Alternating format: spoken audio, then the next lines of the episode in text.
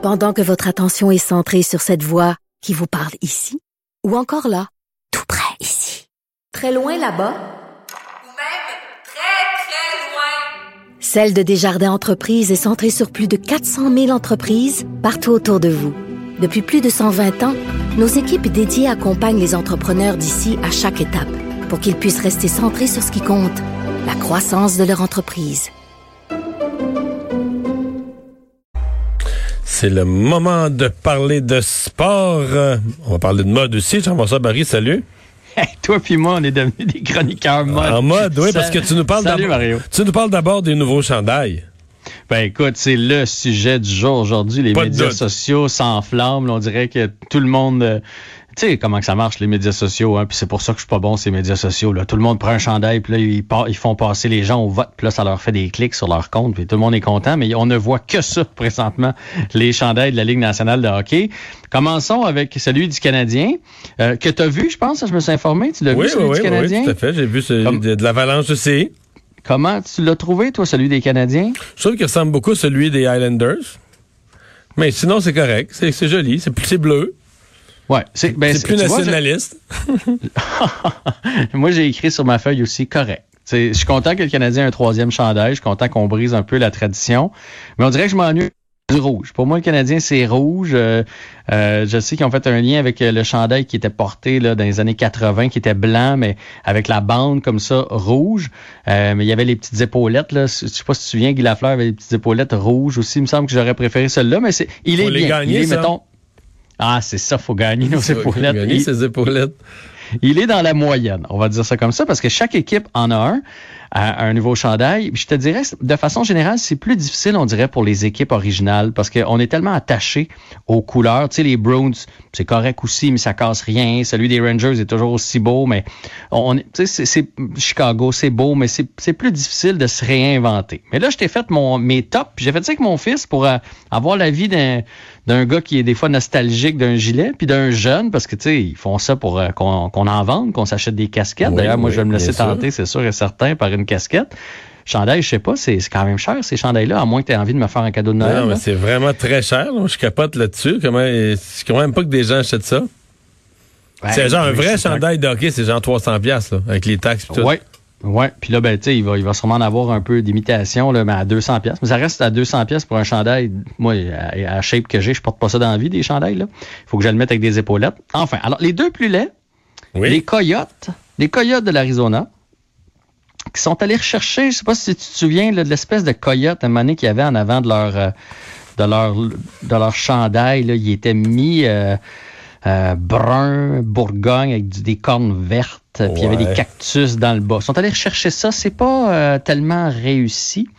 Et les Red Wings aussi. Les Red Wings, on dirait un chandail de pratique. Tu te demandes si c'est pas un hoodie, leur affaire, si c'est pas un coton ouaté. Là. Il, il est tout blanc. Il y a juste deux petites manches, euh, deux petites barres grises sur les manches, puis le logo en avant. C'est tout.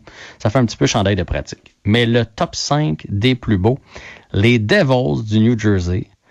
Je sais pas si tu te souviens des Devils des années 80 avec euh, un chandail qui était plus vert, le logo était rouge, mais le, fond du chandail était vert. Ils sont allés rechercher ça, c'est écœurant. Les Kings de Los Angeles sont retournés chercher le- fameux chandail mauve. Ah, pas le jaune, là. Euh, mauve. Ah, Il y a Mauve. quand même des barres jaunes. Il y a une barre jaune, les numéros sont jaunes, mais au lieu de la couronne, je sais pas si tu te souviens, dans ces années-là, Marcel Diane, il y avait la couronne. Là, ils sont allés rechercher le, le logo des Kings de Wayne Gretzky là, dans les années quand le, le chandail était noir et blanc. Avec donc, comme un roi, là? comme- Ouais, puis c'est écrit Kings. OK, c'est celle-là, honnêtement, celle-là est de toute, est de toute beauté. Après ça, les Hurricanes de la Caroline frappent fort avec les Whalers Dartford. Donc, c'est le chandail des Whalers qui revient avec la... Mais ça, c'est vert. euh, Ouais, non, non, mais il est gris. Il est gris, mais il y a le logo vert avec le, le bleu qui fait la queue, puis le W qui fait Whalers. Je te dis, là, moi, c'est sûr, j'ai une casquette d'eux autres, puis euh, il y a les petites baleines sur les épaules. là. Il est vraiment, comme dirait mon fils, il est coq. Il est très coq. OK. Après ça, le Wild en deuxième place. Le Wild sont allés rechercher, dans le fond, c'est le chandail du Wild avec le logo du Wild, mais avec les couleurs des North Stars du Minnesota. C'est vraiment très réussi. Et en première place, même si je suis un partisan du Canadien, j'ai, écoute, j'ai vibré quand j'ai vu l'Avalanche du Colorado qui sont allés rechercher le logo des Nordiques avec la fleur de lys en plus de ça dans le bas, mais avec le Bourgogne de l'Avalanche, c'est le plus beau de la gang. C'est, c'est vraiment très réussi. Je sais pas ce que toi en penses, là, mais moi, j'ai un coup de cœur incroyable. Ouais, ah, tout à fait. C'est juste que... On veut voir un vrai chandail des Nordiques là, avec une équipe à Québec. Là. On veut pas voir euh, Colorado qui vont jouer avec un faux chandail des Nordiques. Mais ça, c'est l'autre débat. Ça te dérange-tu, toi? Parce qu'il y a plusieurs personnes qui disent, bon, les, Nordiques, c'est les Nordiques. L'Avalanche avait pas d'affaire à toucher à ça. Même chose avec le Wild. Tu vas pas te show No Stars. Les Hurricanes vont pas te show Whalers. C'est une autre concession. C'est pas la même affaire. Non, non. C'est permis. là. C'est pas une autre concession. C'est la même concession. Ils ont racheté la concession des Nordiques. Là, mais... Non, mais je pense que c'est fait avec des bonnes intentions. puis je trouve ça... C'est très beau. C'est très beau. Esthétiquement, c'est magnifique. Ils vont en vendre un méchant paquet, en tout cas. Fait que si vous jamais vous voulez voir ça, ils sont tous euh, disponibles sur euh, le site de la Ligue nationale, nhl.com. Vous pouvez tous les voir euh, parce que, écoute, c'est bien réussi. Les Blues, les Panthers, les Capitals, les Blue Jackets, les Penguins, les Oilers. C'est vraiment, je te dis, là, être fortuné, j'en achète un de chaque. OK, mais tu aimes ça tant que ça, toi? Ouais, moi, j'aime ça. Pourquoi, on aime, pourquoi on aime tant le troisième chandail? Parce que les autres, on les a assez vus ou? Ouais, mais dans cela, il je trouve qu'il y a une recherche euh, plus grande, puis ça nous fait revivre des, euh, tu sais, les Oilers par exemple. Là, moi, je, revois Wayne Gretzky dedans. C'est comme un mélange de du, orange actuel, mais avec les lignes de, de Grand Fjord, du vieux logo des Oilers. Fait on dirait qu'il y a quelque chose euh, d'émotif là-dedans. Fait, fait, que oui, c'est de la mode, oui, c'est des chandelles de hockey, mais ça, ça vient tout me rappeler ma jeunesse. Il y en a qui sont ratés aussi là les, prédateurs, je vois pas la différence avec le chandail d'aujourd'hui, les Islanders non plus. Mais je te dirais, 20 équipes sur 31, c'est vraiment euh, un bel effort de mode. Puis ils vont en vendre un méchant paquet. Je sais pas combien la Ligue nationale fait du chandail. Ça va sûrement sortir d'un prochain show. Il y a quelqu'un qui va se mettre le nez là-dedans. Mais ils vont en vendre un tas, ça, je te garantis. OK. Il y a l'homme d'affaires Eugène Melnick, quoi, qui pense comme toi? Oui, ça, ça me fait peur parce que Eugène, c'est Eugène. Aujourd'hui, il a commenté là, lui, il n'a pas, pas, eu beaucoup de succès depuis 3-4 ans avec ses projets de. C'est pour les gens qui ne connaissent pas, c'est le propriétaire évidemment des, euh, des sénateurs d'Ottawa. Des sénateurs d'Ottawa. Oui, ouais, qui est un drôle de propriétaire parce que euh, c'est ça. Il fait jamais rien comme les autres. Il est jamais d'accord avec rien. Puis euh, à chaque fois qu'il y a des bons joueurs, il les entoure mal. Tu sais, les sénateurs, là, euh, ils pourraient faire de quoi de bien, mais est-ce qu'il va oser payer à un moment donné pour entourer ces jeunes-là qui arrivent? Je ne sais pas. C'est une des plus basses masses salariales de la Ligue. Bref, il a commenté aujourd'hui, puis il est il est pas d'accord. Il va accepter quand même parce qu'on est en pandémie, puis si ça prend ça pour jouer, ça prend ça pour jouer. Mais il est pas d'accord avec une division canadienne. Il dit que les équipes canadiennes étaient déjà fortes l'année passée. Dans les, deux plus faibles, dans le fond, c'était le Canadien et les sénateurs. Et puis là, le Canadien s'est drôlement amélioré. Fait que lui, son point, c'est qu'ils vont jouer que contre des bonnes équipes. Donc, ça va être très, très, très difficile. Ça va être probablement la conférence la plus relevée. Il a pas nommé lesquelles, mais il a dit on jouera pas contre les équipes moins fortes de la Ligue nationale. J'imagine que genre les Coyotes, les Kings, les Ducks, le Wild, qui risquent d'être euh, des équipes en reconstruction, bon, on les affronteront, euh, on les affrontera pas. Fait qu'il a dit, je vais me plier aux décisions parce que euh, Covid oblige là, mais je trouve qu'on les équipes. Mais lui, il est quand même sur la liste. Il, est sur la liste des propriétaires dont la rumeur circule depuis quelques jours que l'équipe pourrait faire faillite. ouais, ouais. Puis écoute, tantôt tu, voulais revoir le bleu des Nordiques là, le, le vrai bleu des Nordiques. Moi, je pense que ben, D'ailleurs, ça commence à sortir un peu partout. Aujourd'hui, c'est Antoine Roussel qui disait que c'est peut-être la meilleure chose qui peut pas arriver pour les Nordiques de Québec. Et s'il y a des équipes dans le pétrin, et ça se pourrait qu'il y ait des équipes qui déménagent, des équipes qui cherchent un réseau de télé, parce que la pandémie, la seule façon d'être viable s'il n'y a pas de spectateurs avec la pandémie, c'est d'avoir des bons droits de télé. Sauf que on aurait ça. Dans la dynamique politique, là, je te parle plus de sport, je te parle de politique. Dans la dynamique politique canadienne, de penser que l'équipe de hockey qui est dans la capitale du Canada, on va la laisser déménager dans la capitale du Québec, invincible. Je peux pas imaginer ah, ça. Tu touches un point, mais ça je veut pas, dire, je, dis pas que je serais pas heureux là, mais écoute, il y a du monde qui va. Ça serait un affront incroyable. Ah! Il y a du monde qui va se mettre de travers dans dans le chemin d'une telle transaction là.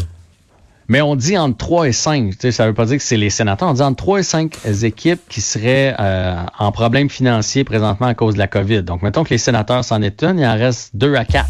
Ça peut hmm. être une de celles-là qui s'en viennent euh, à Québec. on se croise les doigts.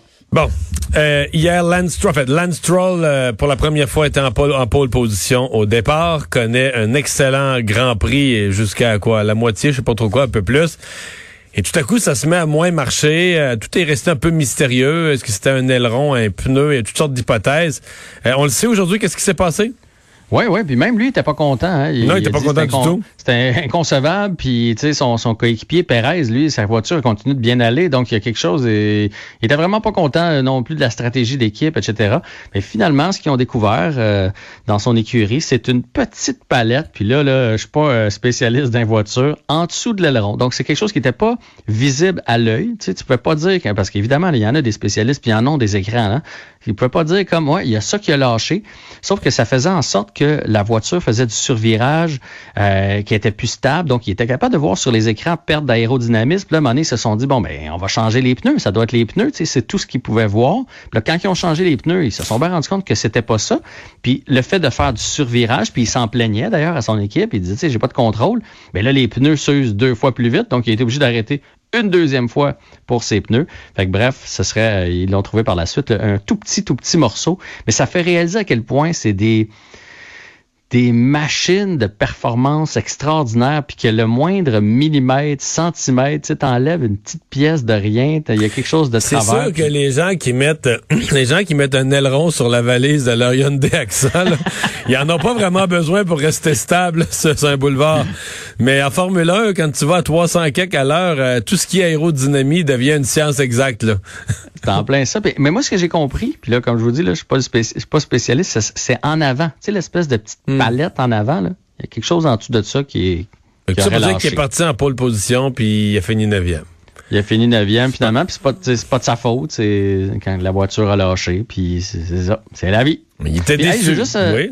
Ah, il était très déçu. Non, mais je t'avais pas envoyé ça comme sujet, mais ça vient de, ça vient de sortir. Mhm. Puis je sais que tu es un fan de NFL. Euh, Drew Brees, tu as sûrement vu hier qu'il s'est fait euh, rentrer dedans par euh, Street. Oui, et j'ai vu mon, mon pool de football m'a écrit pour me dire, en début d'après-midi, il est passé de questionable à douteux, doubtful. Puis là, tantôt, il est passé de doubtful à out. Oui, donc côte fracturée. Ça, c'est donc Quoi, trois semaines à mois? Ben, sûrement.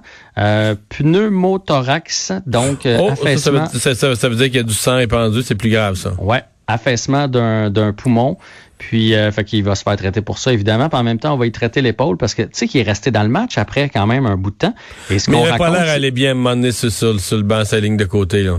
Mais lui, là, apparemment, il a mal à l'épaule depuis un sacré bout de temps, c'est ce qu'on raconte. Et euh, il pensait que c'était, les côtes, épaules, il pensait que c'était la douleur de l'épaule était plus grande que celle des côtes, fait qu'il était comme un peu mélangé dans sa douleur. Puis là, à il fait, ok, là, ça, ça va vraiment plus. Donc, euh, côte fracturée, ils vont essayer d'y réparer l'épaule en même temps. Fait que, fait que si tu l'as dans ton pool, je pense que tu feras pas de points pour un sacré bout. C'est quelque chose que tu sais pas? Je l'ai en backup à Patrick Mahomes, mais le Mahomes était euh, en arrêt en fin de semaine. Ah. Fait que t'es où dans ton pool? T'es combien tiens? C'est pas si pire. Ça, ça veut dire combien sur combien? Euh, je dois être deux troisième sur une douzaine. Non, non, ça va bien. Ah, ben c'est excellent. C'est excellent. Fait qu'on rappelle pour euh, les, les, amateurs euh, qui sont, sont peut-être moins des connaisseurs de football, Drew on parle du corps arrière des Saints de la Nouvelle-Orléans. Il y a quand même une des équipes là cette année qui, avec Drew Brees au poste de corps, euh, peut aspirer à des honneurs. Je sais pas si les plus grands honneurs, mais en tout cas peut aspirer à être compétitive dans les séries éliminatoires. merci. À demain. À demain.